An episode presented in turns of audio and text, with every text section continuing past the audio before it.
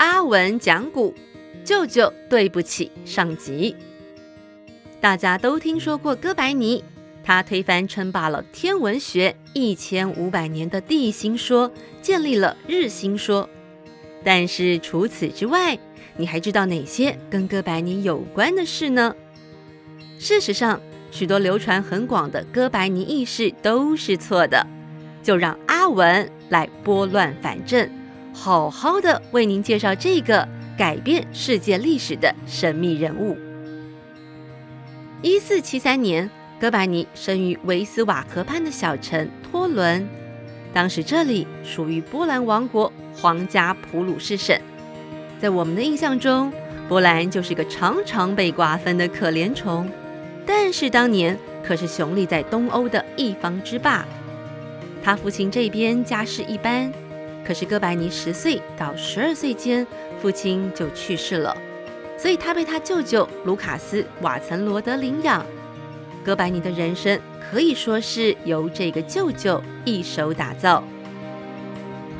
瓦岑罗德受过良好教育，而且才能出众。一四八九年被选为瓦尔米亚的主教，他与波兰王国的死对头条顿武士团周旋。被对手称为魔鬼的化身，可见他有多难缠。作为接连三位波兰国王的朋友和重要顾问，影响力加强了瓦尔米亚跟波兰王国的关系。瓦岑洛德是瓦尔米亚最有权力的人，他的财富、关系和影响力为哥白尼的教育提供了保障。在舅舅的安排下。哥白尼先是进入波兰的最高学府克拉科夫大学就读，还没拿到学位就被舅舅送到意大利。从1496到1503年，哥白尼在意大利将近八年的时间，先后待过波隆纳、罗马和帕多瓦。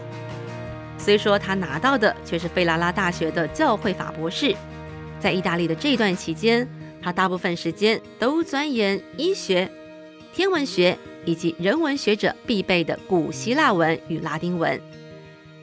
他在波隆纳遇到著名的天文学家斐拉拉，并成为他的弟子及助手，还参与了对金牛星座中最亮的毕宿五进行的著名观测，加深了他对地心说的怀疑。在帕多瓦期间，他还搜集到许多关于古代希腊天文学的资料，其中最重要的是，他知道公元前三百一十年。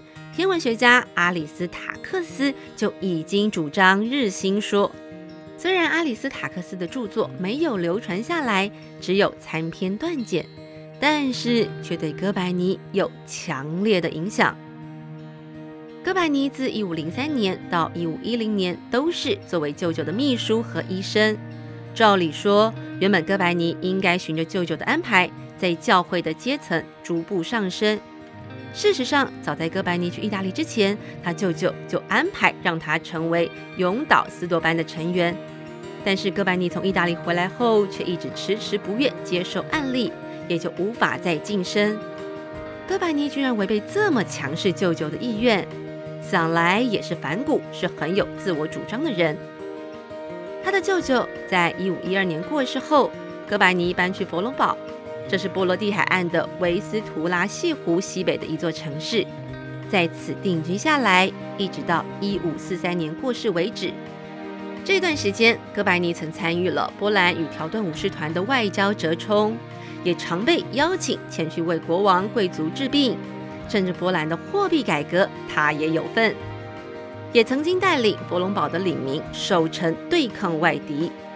在当时居民眼中，哥白尼是个十八般武艺样样精通，同时周旋于达官显要之间的厉害角色，但却又是个平常很低调、满足简单生活、不求升官的怪咖。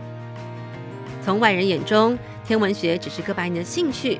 在一五二二到四三年间，在一座无名的小塔上，他使用模仿古代仪器所见的原始设备——四分仪。